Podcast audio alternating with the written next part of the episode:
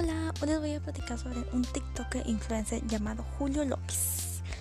Él ya cuenta con 5.5 followers en su cuenta. Todo esto empezó en 2020. Bueno, les cuento. Él inició subiendo videos donde contestaba preguntas que le hacía la gente sobre cine, puesto que él trabaja en uno, entonces tiene mucho conocimiento y así creó muchos videos explicando cada tema del cine y las medidas del COVID-19.